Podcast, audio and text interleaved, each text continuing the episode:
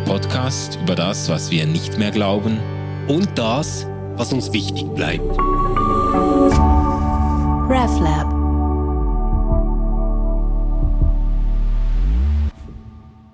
Ganz herzlich willkommen, liebe Zuhörerinnen und Zuhörer, bei einer weiteren Folge von Ausgeglaubt. Wieder mit einem spannenden Gast. Wir haben heute Christina Austerau mit dabei. Herzlich willkommen, Christina. Hallo, Christina. Salut, Stefan. Salut, Manuel. Schön, dich mit in der Runde zu haben. Wir kennen uns eigentlich schon viele Jahre. Ich habe dich an der Uni Basel als Dozentin erlebt. Du warst dort Assistentin für systematische Theologie, bist dann im Zentrum für Kirchenentwicklung gelandet. Da haben wir auch viel Kontakt immer mal wieder gehabt bei Konferenzen und Tagungen und so haben wir uns gesehen. Und inzwischen bist du Professorin, Dozentin an der Pädagogischen Hochschule in Kreuzlingen. Ähm, was machst du da genau? Ich bin zuständig, ich lehre im Modul Ethik, Religionen, Politik und daneben Wissenschaftstheorie, ähm, Wahlmodule. Ich habe eigentlich ganz große Freiheit, aber das große Thema ist Religionen an der PH. Religion an der PH heißt quasi, du bildest Lehrerinnen und Lehrer aus, die danach Schülerinnen und Schüler im Fach äh, Religion und Ethik ausbilden. Genau, und es sind eben nicht Reli-Lehrerinnen ähm, ja. und Lehrer, sondern Fachlehrerinnen von Kindergärtnerinnen bis zu ähm, Oberstufenlehrer und Lehrerinnen ähm, geht es ums Thema Sensibilität für Religiosität, Religionen, Ethik, Gemeinschaft, so heißt dann das Fach am Schluss. Religionen, Ethik, Gemeinschaft. Genau. Da sind wir bei dir genau an der richtigen Adresse zum Thema Gehört Gott an unsere Schulen? So haben wir das mal äh, genannt, diese Folge. Ähm, äh, vielleicht zum, zum Einstieg. Religion ist ja in der Wahrnehmung vieler Zeitgenossinnen und Zeitgenossen eigentlich Privatsache. Also das haben wir auch in Rückmeldungen auf unsere RefLab äh, Produkte, Podcasts und so weiter immer wieder mal äh, in den Kommentaren so, was schreit dir da die Religion und Glaubensthemen in die Welt hinaus? Das muss doch jeder für sich zu Hause selber äh, entscheiden und leben. Das gehört nicht an die Öffentlichkeit. Ähm, Deine Aufgabe ist es aber gerade, Religion, Glaubensfragen äh, öffentlich zu machen und Menschen äh, zu befähigen, darüber zu sprechen. Ist das eine Spannung oder ist für dich Religion keine Privatsache? Es ist, würde ich sagen, eine Privatsache und keine Privatsache, weil gerade bei Lehrerinnen und Lehrern ähm, die ja sensible Personen sind in dem Sinne, dass sie unsere Kinder erziehen und prägen. Und als Mutter jetzt staune ich selber immer wieder, wie wahnsinnig präsent Schule im Leben von Kindern ist. Und von daher ist es schon sinnvoll, dass wir hier mit den Lehrerinnen und Lehrern Menschen haben, die ähm, das, was sie im Privatleben glauben und eben leben, so reflektieren, dass es in der Schule ähm, bewusst einbringen, bewusst ähm, die Aufmerksamkeit darauf richten können und nicht etwas Unverarbeitetes mitbringen und dann plumps ist ihre Religiosität da wie ein Klotz in der Schule. Jetzt ist wahrscheinlich niemand dagegen, dass man sich irgendwie selbst reflektiert und sich als Lehrperson auch fragt, ähm, wie bringe ich meine Weltbilder, Werte etc. ein. Und trotzdem scheint es ja so zu sein, dass es wenige Fächer gibt, die so sehr polarisieren. Ähm, also äh, ich glaube, das ist überhaupt keine Frage, ob man an einer öffentlichen Schule Mathematik, Literatur, Geschichte etc. lehrt, was ja alles irgendwie auch von Erkenntnisinteressen und Welthaltungen irgendwie mitgeprägt ist. Aber ich finde so ähm, Religion oder Ethik, ähm, Kulturen oder bei euch heißt es jetzt Gesellschaft, äh, Unterricht, das ist vielleicht nur noch äh, eingeholt so ähm, von, von der Art, wie es umstritten ist, durch Aufklärungsunterricht. Also das scheinen irgendwie so die etwas äh, schlüpfrig zwielichtigen Themen zu sein. Religion ist der neue Sex sozusagen. Ja, genau, genau, oder? Also man hat es, aber man spricht nicht darüber, gell?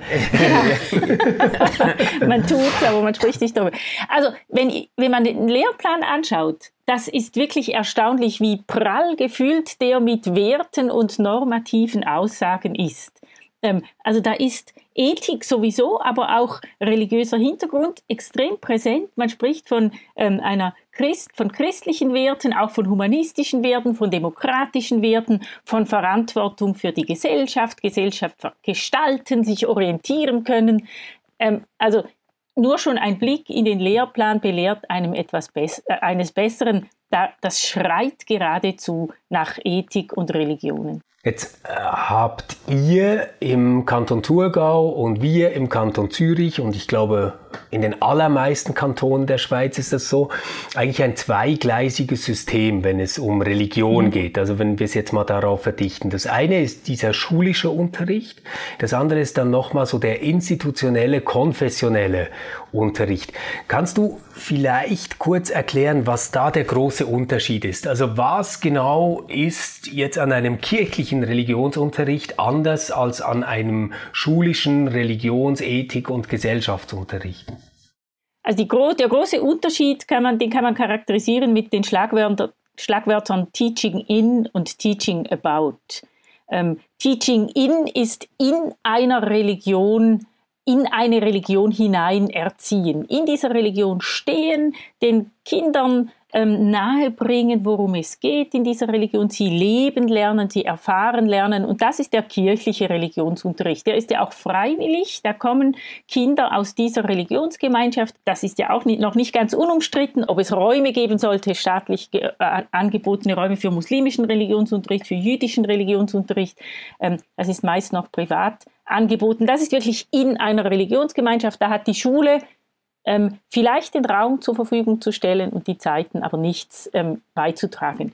Religionsunterricht an der PH ist obligatorisch für alle und ist eben nicht Teaching in, sondern Teaching about. Da geht es darum, dass die angehenden Lehrerinnen und Lehrer ähm, einfach Wissen erwerben über Religion, die Herkunftsreligion dieses Landes, das, die christliche Tradition, Feste, ähm, Geschichten, Begriffe, äh, Herkünfte, Traditionen, aber auch über Religionen, die sonst diese Welt und unsere Gesellschaft und ihre Schulklassen prägen, ähm, das Judentum, den Islam, den Hinduismus und den Buddhismus, ähm, einfach Grundkenntnisse. Und meine Ambition ist eigentlich, ähm, und ich finde das immer spannend, wenn die Schüler dann, die Studis dann nachher sagen, ähm, ich dachte, Sie sind Buddhistin, weil Sie das so gebracht haben. Das wird die, ich, ich, möchte Ihnen jede Religion wie so einen Mantel hinhalten und zeigen, wo er warm ist, wo er die Taschen hat, wo man die Ärmel reinstrecken kann, wie das Futter sich anfühlt.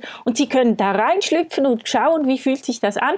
Und dann ist es meistens so, dass ein Mantel in der oder jeder, jener Ausstattung Ihr Mantel ist, mit dem Sie aufgewachsen sind. Aber dann wissen Sie ein bisschen um die ganze, oder ganze ist zu ambitiös, ein Stück der Garderobe, was da sonst noch für Mäntel hängen und wie man sich auch in einem anderen Mantel so ein bisschen wohlfühlen kann.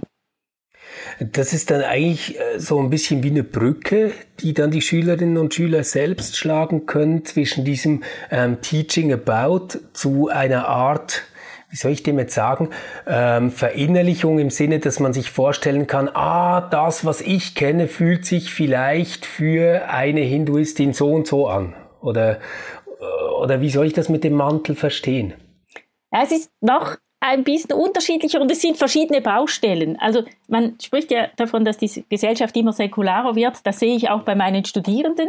Ich habe jetzt gerade ähm, am Anfang des Semesters lade ich sie jeweils ein, ihre eigene religiöse Biografie zu schreiben, zu filmen, zu zeichnen, einfach zu gestalten.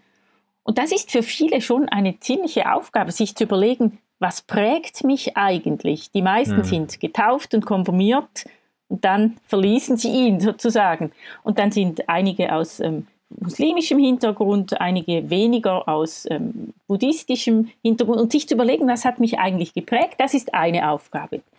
Und dann tatsächlich kennenzulernen, was gibt es noch zu, für Religionen, aber auch die Unterschiede. Der zweite Schritt ist der große Unterschied zwischen den asiatischen Religionen und den ich sage mal, europäischen, wobei Judentum und Christentum, auch Islam ja nicht unbedingt europäisch sind, aber dieser diese Religionen mit einem persönlichen Gott, mit einem Gott und die, der Hinduismus und der Buddhismus, wo es eher um ein Weltprinzip geht, um ein, eine Struktur und zu merken, eben, was für mich Gott ist als Christin oder als Muslima, ist nicht dasselbe, was Hindus sagen, wenn sie Gott merken. Also was hm, ist genau. ähnlich, aber vor allem zuerst auch, was ist ganz unterschiedlich, damit man nicht vorschnell vereinnahmt und denkt, die Religionen sind ja sowieso alle gleich. Hm. Also ich, ich finde das, das Bild eigentlich noch schön, dass du jetzt gezeichnet hast mit diesen Mänteln, die man äh, vielleicht äh, anbietet oder anprobieren kann. Das, also so wie ich das jetzt verstehe, hat das viel auch damit äh, zu tun, sich probehalber zu identifizieren mit, mit einer ja. Religion, mit einer Weltanschauung. Ähm, das wäre dann eigentlich auch schon ein Begriff von Teaching about Religion, also über Religion sprechen, nicht einfach aus einer neutralen oder scheinbar neutralen Distanz, sondern zu versuchen, so ein bisschen in die in die Haut des anderen zu schlüpfen oder in den, wie sagt man, in den Sandalen des anderen zu gehen oder genau, wie auch immer. Aber äh, also ich kann mich erinnern, als, als wir an der Orientierung waren, an unserer Primarschule in Basel noch war das, da hat man dann auch orientiert informiert über den Religionsunterricht. Und das war so ein bisschen das umstrittenste Thema irgendwie. Da haben sich die meisten Leute dann auch noch zu Fragen gemeldet. Und da wollten dann die Eltern, einige Eltern wollten sich dann versichern, dass der Religionsunterricht auch wirklich weltanschaulich, völlig neutral äh, ge geteacht wird. Und haben dann äh, wirklich so ganz markige Statements rausgehauen, Frauen, die mir auch noch nachgegangen sind, so im, im Stil von, ja, unser Kind, wir reden jetzt von Primarschuleinsteigern, also äh, sechs Jahre alt oder so, oder sieben, äh, unser, unser Kind soll die ganze Palette an Religionen und Weltanschauungen vorgeführt kriegen und sich dann selber entscheiden können, ähm, äh, was, es, was es will. Und das war so ein bisschen, ich habe mich an zwei Voraussetzungen da gestoßen, weil ich einerseits gedacht habe, was für eine Heil heillose Überforderung für ein siebenjähriges Kind, sich aus einer Palette aller Weltreligionen für eine entscheiden zu müssen, wie wenn das etwas wäre, dass, dass man sich quasi aussucht wie ein, wie eine neue Jeans bei, bei H&M oder so. Ähm, und das andere war aber auch so diese Voraussetzung, ähm, es, es gibt eine ganz neutrale, weltanschaulich unverfängliche Perspektive, aus der man diese Religionen darstellen kann. Ähm, äh, das, das halte ich für schwierig. Ähm, wie, wie stehst du zu, dieser, zu diesem Anspruch der weltanschaulichen Neutralität? Also ich glaube, da müssen wir auch ein paar Dinge auseinanderhalten. Eben der, der klassische Religionsunterricht, mit dem jedenfalls wir in der Ostschweiz meinen, mit dem den kirchlichen Religionsunterricht. Ja. Was ich mache, ist nicht, und nicht Religionsunterricht und kirchlicher Religionsunterricht ist ja gerade nicht neutral. Der ja. geht davon aus, dass alle diese Religion teilen. Das ist auch nicht Information über die anderen, sondern Information über sich selber. Und diesen Anspruch könnte man eher noch an meinen Unterricht ähm, erheben, dass es neutral ist, aber ähm, da zeigen sich schon die Grenzen dieser Unterscheidung zwischen Teaching in und Teaching about, weil ich ja auch aus einer bestimmten ähm, religiösen Tradition herkomme. Ich ähm, habe ein bestimmtes Bekenntnis und ich habe ähm, viele Studierende, die auch ähm, sehr explizit einer ähm, religiösen Ausprägung anhängen. Die sind Muslime, die sind Christinnen und Christen ähm, und bringen das mit und sind insofern nicht neutral. Und wenn, man, wenn wir bei dem Bild vom Mantel bleiben wollen, die kommen alle mit einem Mantel. Ähm, ja. Einige wissen vielleicht gar nicht, dass sie einen anhaben. Und ich, ich äh, möchte Ihnen erstmal den Spiegel vorhalten und sagen, guckt euch mal selber an, was trägt ihr überhaupt? Woher kommt das, was ihr trägt? Und dann aber, und da hat das Stichwort der Neutralität schon seine Berechtigung, zu sagen, ey, es gibt nicht nur diesen einen Mantel. Und es gibt Menschen, die fühlen sich in ganz anderen Mantel, Mänteln ebenso wohl wie ihr. Und man kann das eben probeweise einmal an, ähm, anprobieren. Im Bewusstsein darum, dass Religiosität so etwas ist wie Sprache, Muttersprache. Es wird wahrscheinlich schwierig sein, sich in einer anderen Religion jemals so wohl zu fühlen wie in der, in der man aufgewachsen ist und die man liebgewonnen hat. Aber es gibt auch immer, immer mehr junge und auch ältere Leute, die gar nie so eng mit einer bestimmten Religion aufgewachsen sind. Und das sind dann oft die Eltern, die sagen, mein Kind soll alle ähm, quasi zur Auswahl kriegen und dann soll es sich selber einen auswählen. Das finde ich tatsächlich auch schwierig, weil da muss man auch hineinwachsen. Jetzt gibt es aber äh, gerade an der Schule, um in deinem Bild zu bleiben, Mäntel, die irgendwie leichter zu tragen sind und Mäntel, die schwerer zu tragen sind. Ich habe so ein bisschen den Eindruck, dass jetzt generell ähm, Schulen schon ein Umfeld sind, in der es ja, also es, es trägt sich schicker ein Mantel, ähm, der von einem materialistischen Atheismus äh, ausgeht, als ein Mantel, der jetzt irgendwie ein klassisch christliches Bekenntnis mitträgt.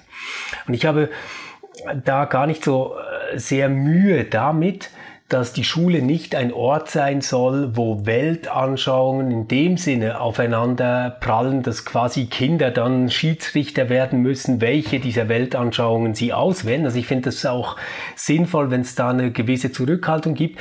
Aber wenn ich jetzt an meine Schulzeit zurückdenke, und dann vor allem auch an die Sekundarstufe und dann nochmal ans Gymnasium, dann war es dort schon so ziemlich Common Sense, dass das mit dem lieben Gott ein Mist ist, der irgendwie ähm, auf den Haufen der Geschichte gehört, aber eigentlich für uns denkende, selbstständige, äh, junge Menschen nicht das ist, was uns trägt oder was uns irgendwie äh, weiterhelfen kann.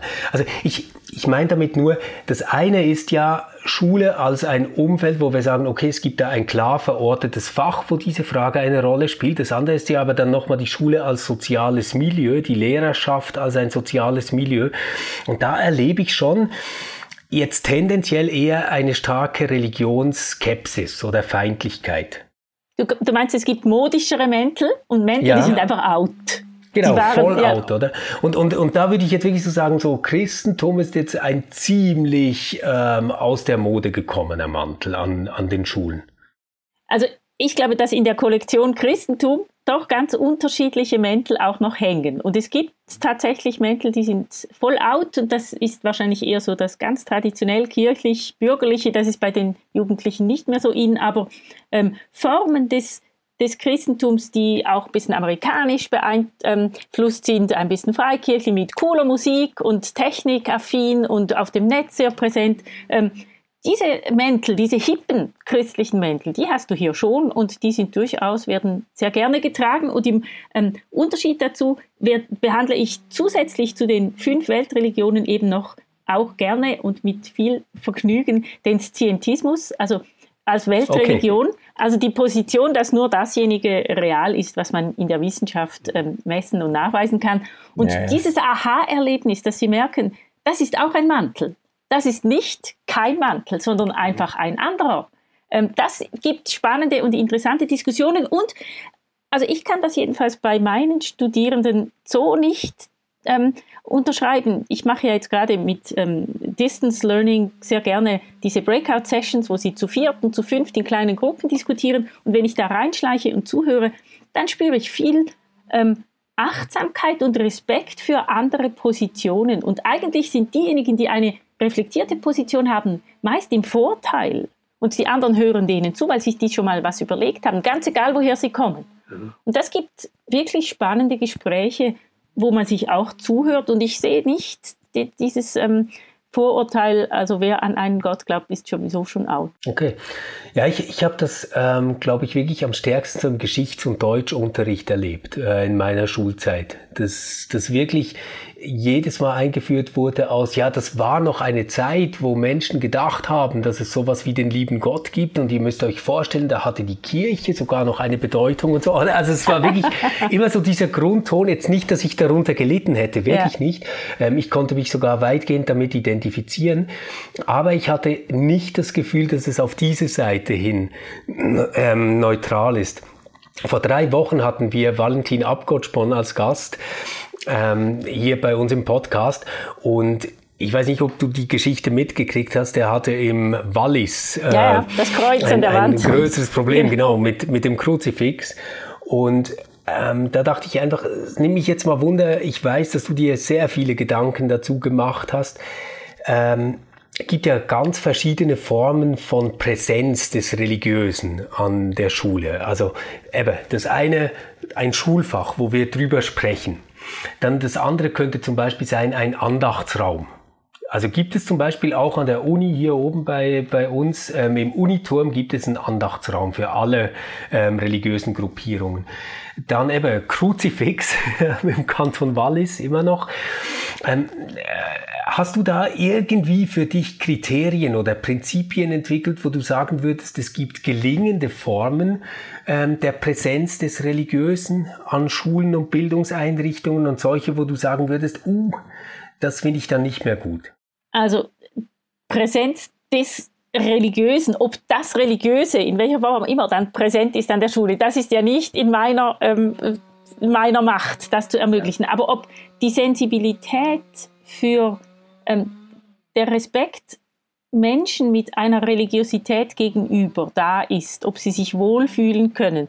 Ich glaube, was für mich ein äh, Kriterium oder ein Aspekt wäre, wo ich ähm, wachsam würde, ist, wenn eine Religion sich quasi als die einzige positioniert. Insofern verstehe ich tatsächlich Valentin Abgottsmann. Ich fände das auch schwierig, ein Kruzifix im Schulzimmer zu haben, weil mhm. es sagt, hier ist das Christentum und alle anderen sind nicht existent.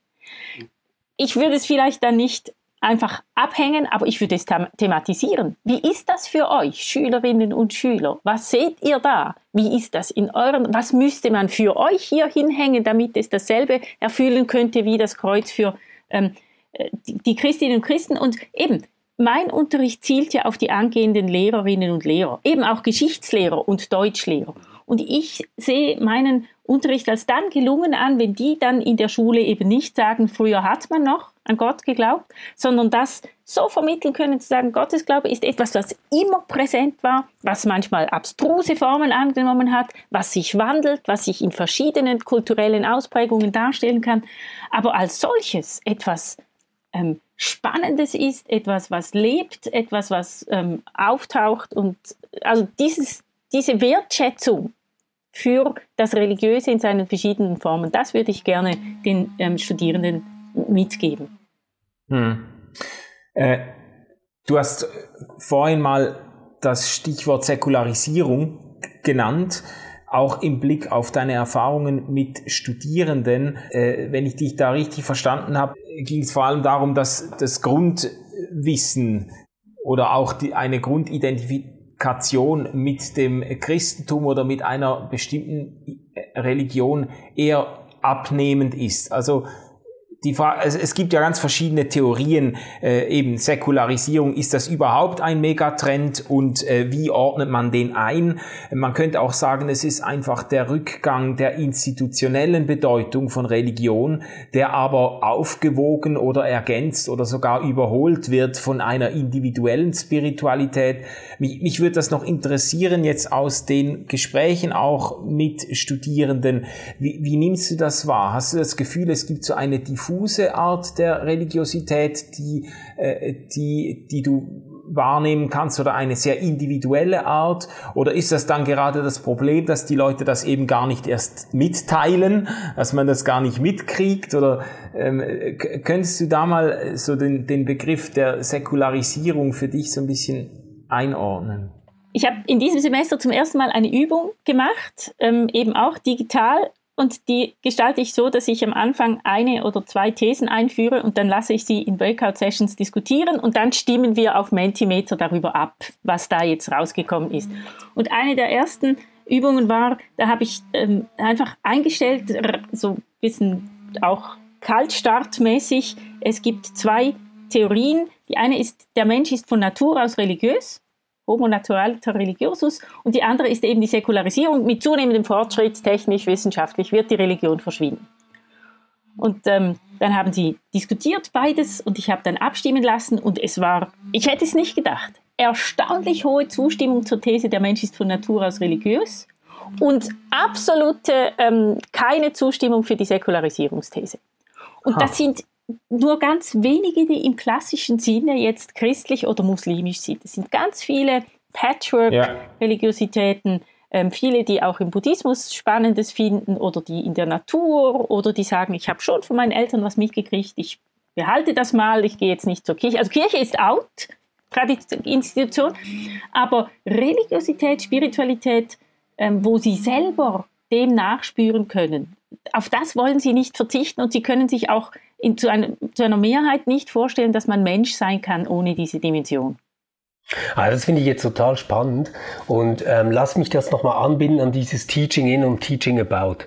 Weil das, was ja an Religion ähm, irgendwie faszinierend und auch eine ähm, gegenwärtige Form des Geistes zu sein scheint, ist überall dort greifbar, wo wir etwas erleben. Also erlebte Religion ähm, scheint irgendwie immer noch faszinierend zu bleiben. Schwieriger haben es die Weltbilder, die Regeln, die Institutionen. Und da frage ich mich jetzt für den Schulunterricht, ist es nicht irgendwie auch ein bisschen fies für den Gegenstand, den man behandelt, ähm, dass eigentlich in diesem Teaching About ja gerade diese Erlebnisdimension vielleicht nicht äh, zuvorderst äh, ist, sondern mehr ähm, halt zu lernen, was gibt es, wie nennt man es, wann findet es statt, woher kommt es. Ähm, ich glaube, wenn man es geschickt macht, ist gerade in Religi äh, Religionen schon ein Thema, wo man auch ein bisschen mehr vermitteln kann als nur dieses trockene ähm, Wissensvermitteln. Zum einen ähm, kann man jetzt nicht in der Vorlesung, aber in den Wahlmodulen ähm, Synagogen, Moscheen, Tempel besuchen, mit Menschen reden. Wir waren ähm, in Rikon im buddhistischen Tempel, wir waren in einem hinduistischen Tempel. Ähm, also Begegnungen sind extrem wichtig. Und zum anderen, ähm, also gerade bei den bei der Einführung in den Hinduismus habe ich es gemerkt, weil die wenigsten ja etwas wissen vom Hinduismus, wenn man denen da die verschiedenen Götter vorstellen kann, mit ihren Geschichten, ihren Farben, vielleicht auch Kurzfilmen. Und dann habe ich sie Werbe ähm, Texte machen lassen, kurze für verschiedene. Welches ist, wäre euer Lieblingsgott? Wie würdet ihr für den quasi auf Instagram vorstellen, damit ihr möglichst viele Follower kriegt? Also das hat schon auch einen Erlebnischarakter, wenn sie eintauchen können. Und also gerade Hinduismus bietet sich total an. Der ist so bunt und so farbig und ja. so prall voller Leben. Ja. Das äh, kann ich mir gut vorstellen, seit ich im Haus der Religion im Hindu-Tempel war. Weil das ist ja wirklich, man, also jetzt ich äh, mit meinem kulturellen Hintergrund hatte das Gefühl, ich bin hier in eine mega coole Comic-Aktion reingelaufen. Äh, also diese äh, Farben, Düfte, Figuren, diese Gesichter, das, das ist schon Wahnsinn. Ja, das stimmt. Und das ist total attraktiv. Da denken total, sich die Kids rein. Total. Ja. Also ich, ich habe mir dann auch überlegt, oder jetzt gerade mein Sohn, der ähm, Pokémon gerne ja. mag, ähm, Hier, der wäre da voll zu Hause, oder? Ja. Voll zu Hause. Genau. Und dann zu sagen, das ist ja auch wieder ein spannender Aha-Effekt, ähm, das heißt nicht, dass die Hindus an ähm, 7000 Götter glauben ja. sondern das sind alles Formen, Avatare, und das kennen Sie ja auch, da bist du auch wieder voll in deren Erlebniswelt, Avatare dieses einen Weltprinzips. Und das bietet sich, du nimmst dir den, der passt zu dir, der hilft dir, ähm, und dann hast du Anknüpfungspunkte zu den Heiligen beim Katholizismus, zur Menschwerdung Gottes in Jesus Christus, also auch diese Querbezüge, dass man sagen kann, bei uns hat sich das so ausgeprägt, es ist schon anders, aber ein bisschen hat es schon auch von diesem Gott, die Götter sind nicht nur abstrakt, sondern sie müssen irgendwie eine Gestalt haben, bei der wir andocken können. Also auch so ein durchaus komparatives Moment, jetzt nicht im, im Sinne, was ist cooler oder so, sondern ähm, in diesen ganz verschiedenen Ausdrucksformen zeigen sich dann auch wieder Gemeinsamkeiten, oder? Oder zum Beispiel im Buddhismus ähm, die Geschichte von Buddha, also von ähm, de, dem Prinzensohn, der eben nicht in die Welt hinaus sollte, damit er nicht das Leiden sieht und das dann doch macht. Ähm, haben wir auch eine spannende Diskussion, ein Gespräch darüber gehabt, ähm, leidet ihr am Leiden? Was ist für euch, ist das so? Weil der Buddhismus sagt, alles ist Leiden. Wo seht ihr Leiden? Und wie geht ihr damit um? Was ist dann für euch dieser Zugang? Und das ist schon Erleben und Erfahren und ihre eigene Welt. Das ist nicht nur Wissen vermitteln, das war und dann war das und dann ja, war das. Ja. ja, das stimmt. Ohne, ohne das geht es nicht und macht es auch keinen Spaß. ja, also wenn du so erzählst, dann hätte ich also jede Freude, äh, bei, äh, bei dir äh, im Unterricht zu sitzen und äh, bin eigentlich sehr hoffnungsvoll auf diese Generation von Lehrpersonen, äh, die auf diese Weise mit, äh, mit Religion in äh, Berührung kommt oder äh, die Vermittlung von Religion äh, beigebracht kriegt. Ähm, Was, was würdest du denn sagen? Ist das, also jetzt in der Schweiz, das Ganze ist ja auch ein, ein Politikum, äh, Religion an der Schule, wie bringt man das zur Sprache? Welches Gewicht kriegt Religion? Äh, es gibt schon auch Stimmen, äh, die sagen würden, ja, das kann man irgendwie auflösen in äh, Kultur- und Gesellschaftskunde oder so, das muss man nicht eigens zur Sprache bringen. Äh, wo würdest du dich da stark machen und sagen, nein, es gibt ein, ein, ein Proprium, von Religion, dass man nicht ohne Verlust einfach in andere äh, Perspektiven auflösen kann. Ähm, ja, ich glaube, wenn man das Ganze als Kulturwissenschaft aufzieht, dann verpasst man tatsächlich das Eigentliche. Das ist wie wenn man ähm, den Musikunterricht in Musikgeschichte auflösen würde und dann einfach lehren, welche Barock und Bach und Telemann und die haben die Noten und von da bis da gelebt, aber nie wirklich Musik hören würde. Und dieses, dieses musikalische, die es, wie es sich für mich anfühlt, was es mit mir macht, mit dieses emotionale, auch leibliche, ähm, das, alles, was über den Kopf hinausgeht. Es ist auch Kopf, aber es ist nicht nur Kopf. Und auch in den Fächern, also nehmen wir Geschichte. Äh, ich meine, Gottemeitli hatte ähm, gerade an der Kanti die Prüfung über Reformation. Und ich habe mich schon ein bisschen ähm, geschüttelt. Wenn man da nicht vermitteln kann, was der Impetus war der Reformation, warum das, das so wichtig war, nicht nur um die ähm, Priester zu stürzen, weil die zu viel Geld ausgegeben haben, aber diese Wende von ich, ich persönlich kann in eine Gottesbeziehung treten und dass das die Menschen auf die Straße getrieben hat und dass das auch einen 30-jährigen Krieg auslösen konnte, das war, das hat die Menschen wirklich bewegt und wenn man das nicht vermitteln kann, ich glaube, dann, dann verpasst man ein großes Stück von, nicht von Religion nur, sondern von Geschichte. Ja, das, das ist wirklich etwas, was ich im Rückblick auf meine eigene Bildungsbiografie total faszinierend finde. Ich meine, wir kennen uns genau da, wo ich angefangen habe, Theologie zu studieren. Ich hatte das erste Pro-Seminar bei dir, oder Christina? Und ich, ich kann mich gut erinnern, ich ähm, kam da frisch vom Gymnasium. Ich konnte komplizierte Differentialgleichungen lösen. Ähm, ich hatte wirklich äh, mindestens so viel Ahnung, dass ich ungefähr wusste, worum es bei der Relativitätstheorie gehen könnte und was mit Quantenphysik ungefähr gemeint ist. Also da hatte ich wirklich überall äh, mehr Ahnung, als ich jetzt je konkret gebraucht habe. Ich finde das gar nicht schlecht. Aber wenn ich jetzt an Religion und Religionsgeschichte denke, dann war ich ein völlig unbeschriebenes Blatt und das ist eigentlich verrückt, weil ich habe ja nicht nur diesen kirchlichen äh, Bildungsweg mitgemacht, sondern ich habe zum Beispiel auch noch ähm, Religion dann nochmal gewählt als Vertiefungsfach am Gymnasium. Und ich weiß noch, ich saß da beim Alttestamentler in der Vorlesung Lesung drin, Hans-Peter Mattis. Und Hans-Peter Mattis hat gefragt, ja, also die erste Frage, mit der wir uns beschäftigen müssen, ist, wer hat denn diese fünf Mosebücher geschrieben? Da habe ich gedacht, hey, sind alle hier bekloppt oder ist noch keiner wach? Also die heißen ja Mosebücher. Ähm, es ist total simple Fangfrage, oder? Und habe mich da gemeldet, habe gesagt, ja, also die heißen ja Mosebücher, oder? Äh, ja, es ist natürlich nach dem Autor benannt. Oder und Chuck hatte ich den Stempel, ah, ein biblizistischer Fundamentalist ist in unseren Reihen auf, auf der Stirn.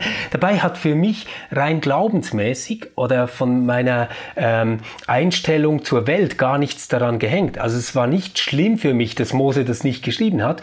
Nur ich hätte irgendwie erwartet, dass wenn ich so lange Jahre Religionsunterricht gehabt habe und das am Gymnasium nochmal als Vertiefungsfach hatte und am Schluss über die Gideons-Geschichte meine Maturprüfung abgelegt habe, dass ich dann irgendwann mal irgendetwas gehört hätte von Redaktionsgeschichte oder historisch-kritischer Forschung. Und das passiert einfach null.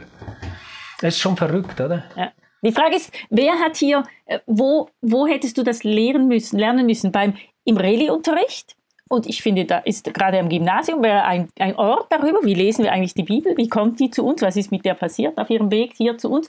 Oder, und das machen wir tatsächlich auch an der PH, ähm, wie gehen Religionsgemeinschaften mit ihren heiligen Schriften um? Woher haben sie die? Was ist der Unterschied zwischen dem Islam, wo die, der ähm, Koran vom Engel Gabriel, der Tradition nach ähm, dem ähm, Mohammed in die Feder diktiert wurde, ähm, und einem, einer Sammlung wie dem Alten und dem Neuen Testament, wo Geschichten überliefert wurden, unterschiedlichen Autoren zugeschrieben, weitergeschrieben wurden. Was macht das mit dem Anspruch, auch mit dem Wahrheitsanspruch einer Religion, dass man auf dieser Metaebene darüber nachdenken kann? Also spätestens dort müsste man das thematisieren. Ja, und da, da finde ich halt wirklich, dass die Bildungsniveaus, mindestens zu meiner Zeit, total unterschiedlich waren, ob wir jetzt über ähm, deutsche Literatur des 19. Jahrhunderts äh, sprechen oder über heilige Texte in den Weltreligionen. Also komplett anderes Niveau. Gut, es hat sich auch einiges getan in den ähm, letzten Jahrzehnten, auch was die Präsenz von, von Religion in der Öffentlichkeit anbelangt. Also, dass das wieder zum Thema werden muss, ähm, ist ja nicht nur, nicht erst mit dem Anschlag auf das World Trade Center, ähm, dass Menschen aus religiösen Gründen terroristische Anschläge ähm, äh, machen können, dass man da also die Funktion von Religion in der Gesellschaft noch einmal hinterfragen muss. Wir haben ja auch hier in unserer ähm, Schweizer Geschichte äh, Themen wie eben ähm, Kopftuch. Du hast Kinder, Mädchen in der Oberstufe, die kommen mit dem Kopftuch plötzlich. Wie reagierst du darauf? Du hast ähm, Elternabend, du hast Eltern, die sagen dir, ähm, mein Kind darf nichts von der Evolutionsgeschichte lernen, weil das ist sowieso, die Evolutionstheorie ist sowieso falsch. Also da bist du als Lehrer, als Lehrerin konfrontiert mit dem Thema Religion oder auch ähm, dieses ganz äh, wellenschlagende Beispiel aus dem Basel-Land, wo zwei Jungs der Lehrerin nicht die Hand schütteln wollen. Also genau, Peng und genau. dann bist du da. Ja, ja. Was heißt das? Und dann eben mit denen auf Augenhöhe, Augenhöhe ist, äh, vielleicht mit den Eltern, aber auch mit dem Imam zum Beispiel, den mal einladen und sagen, okay, was steht denn im Koran? Wie lest ihr den Koran? Und dann bist du genau auf dieser Ebene, die du vorher eingefordert hast. Ja, voll. Jetzt haben wir ja mit dir nicht nur jemand, der bewandert ist im Thema Religionsdidaktik etc., sondern du bist ja eigentlich ähm, auch und mindestens gleich fest eine Wissenschaftstheoretikerin. Und äh, da möchte ich jetzt doch noch diese große äh, Streitfrage mal aufbringen. Wer ist eigentlich von der Ausbildung her geeignet, ähm, diesen schulischen Unterricht zu unterrichten? Also braucht es da wirklich Theologinnen und Theologen? Oder wäre es nicht viel klüger, das den Religionswissenschaftlerinnen und Religionswissenschaftlern oder den Philosophen und Philosophinnen zu überlassen? Oder sind vielleicht alle drei geeignet, um das zu unterrichten? Und wo würdest du vielleicht, um das differenzierter ähm, darzustellen, sagen, da liegen Stärken, aber auch Grenzen der jeweiligen Bezugswissenschaften? Also mein Fach ist ja schon ein sehr hybrides Fach. Ethik, Religionen, Politik. Also da bin ich einfach irgendwo dann schon auch gefordert. Von daher würde ich jetzt nicht von vornherein sagen, das kann nur eine Theologin, nur ein Philosoph, sondern da muss man auch im Gespräch bleiben und es gibt unterschiedliche Kompetenzen. Ich glaube schon, dass es wichtig ist, ein Verständnis, ein tiefes Verständnis für Religion in diesem weiten Sinne zu haben. Also ein ähm, Philosoph, der äh, mit seiner eigenen Religiosität sich nie auseinandersetzen musste, weil er Philosophie studieren konnte, ohne das je zum Thema zu machen, wäre hier tatsächlich falsch am Platz. Ich finde aber auch eine, eine Theologin, die vielleicht an einer Bibelschule studiert hat und die vor allem das Christentum sehr gut kennt, ähm, wäre auch schwierig, weil es geht ja um Weltreligionen. Aber auch eine Religionswissenschaftlerin, die sich mit ähm, irgendeiner chinesischen Religion befasst hat und vom Christentum nichts weiß, ist auch schwierig. Also ich glaube, je breiter, jede Person, die so ein Fach unterrichten muss, muss sich irgendwo ähm, nach, muss nachlernen, muss sich vertiefen. Die, ich lerne genauso viel, wie ich lehre. Und das finde ich extrem spannend. Die Voraussetzung ist, würde ich jetzt mal sagen, die Weite und die Leidenschaft für das Thema. Das finde ich schön. Das äh, glaube ich auf, auf jeden Fall. Und wahrscheinlich wird man ja, also so stelle ich mir das mindestens vor, auch ähm, an den Fragen der Schülerinnen und Schülern oder an, an ihren Themen nochmal merken, wo braucht es da Vertiefungen, was ist überhaupt interessant, oder? Ja, ja aber es ist, ich, das ist ja auch erstaunlich, man kann alles interessant machen. Und ich lerne ja auch von den Schülerinnen. Ich habe ähm, eine ähm, Hinduistin jetzt gerade auch in der, in der Klasse. Ich musste auch schon eine Frage weitergeben. Können hinduistische Priester heiraten? Da habe ich gesagt, ups, erwischt du mich auf dem falschen Fuß. Sagen Sie, ja. ist es so? ja, Sie können heiraten. Genau, wunderbar, vielen Dank. Also das, man, man lernt und lehrt ja auch als Lerngemeinschaft. Und diese, das, das offen zu haben. Aber ist einfach relevant zu finden. Das dass Gesellschaft ohne diese Sensibilisierung und ein gewisses Grundwissen über Religiosität, Religiositäten in ihrer kulturellen Ausprägung, aber auch in ihrem Anspruch, nicht nur als Kultur, sondern als Anspruch und Überzeugung. Ich glaube, dafür muss man ein Sensorium und ein Gefühl und eben eine Leidenschaft haben. Sonst geht das, macht keinen Spaß und bringt, springt der Funke nicht. Ja, ich finde das ein schönes Stichwort Leidenschaft, weil man dir das auch wirklich abspürt jetzt in der Diskussion. Ähm, die Religion Religionen, auch das Christentum, auch die Kirche sind ja in einem ganz, ganz starken Wandel auch begriffen. Jetzt gerade beschleunigt durch die Corona-Krise, Digitalisierung und so. Also da ist, da sind Dinge im Umbruch, die man sich vor ein paar Jahren vielleicht noch nicht so hätte denken können. Äh, kannst du mal eine Prognose wagen? Äh, Religion in der Schule in 20 Jahren. Wie, wie könnte das aussehen? So ein paar Entwicklungen vielleicht extrapolieren, um mal ganz eine, eine, eine vage, eine vage Zukunftsvorhersage? Also ich glaube, ich sehe, was sich, wie sich der Lehrplan 21 jetzt entwickelt hat, wo ja wirklich ähm, Religionen, bei uns im Thurgau heißt es EAG, Ethik, Religionen, Gemeinschaft, ähm, ihren Platz gefunden haben. Also im Rahmen von NMG, Natur, Mensch, ähm, Gesellschaft in der Primarschule und dann wirklich als eine Lektion pro Woche in der Oberstufe, wo man sich dessen annimmt. Und ich glaube und bin überzeugt davon, dass sich das ähm, nicht nur halten wird, sondern was ich auch an der PH erlebe, das ist ähm, wirklich eine große Freude, ähm, interdisziplinär zu schauen. Wo funkt, wie sieht denn das für euch aus im Biounterricht? Gerade nachhaltige Entwicklung zum Beispiel ist ein großes Thema. Was heißt das? Werte, was können wir, was haben wir als Erbe von unserem Christentum, von anderen Religionen? Ich glaube, es wird ausdifferenzierter, bewusster, aber gleichzeitig ist es damit möglich, interdisziplinär auch über Fächer hinaus vielleicht mal mit Team-Teaching oder gegenseitig etwas Projektmäßiges machen, dass das noch ähm, klarer, präsenter, aber eben auch in einer großen Offenheit und Weite an den Schulen präsent bleibt. Mhm, mhm. Sehr schön, Christina. Vielen Dank auch für diese, äh, für diese Zukunftsperspektive und man, man spürt dir ab, dass du ähm, Leidenschaft für das Thema selber hast und auch dafür äh, Lehrpersonen ähm, in diese Richtung zu befähigen. Es war super spannend, mit dir zu sprechen, ihr lieben Zuhörerinnen und Zuhörer. Wenn ihr ähm, Rückfragen habt oder Anmerkungen, dann lasst uns das wissen. Wie habt ihr Religion erlebt in der Schule? Wie wurde das im Religionsunterricht zur Sprache gebracht? Was ist euch da geblieben? Was hat euch da genervt und gestört? Was hat euch vielleicht richtig weitergebracht und inspiriert? Ähm, kommt mit uns ins Gespräch. Wir freuen uns, ähm, von euch zu hören und dann nächste Woche wieder mit euch ein neues Thema anzupacken. Vielen Dank, Christina, ähm, und äh, eine super Woche. Tschüss zusammen. Tschüss, Tschüss. vielen Dank euch. Ciao.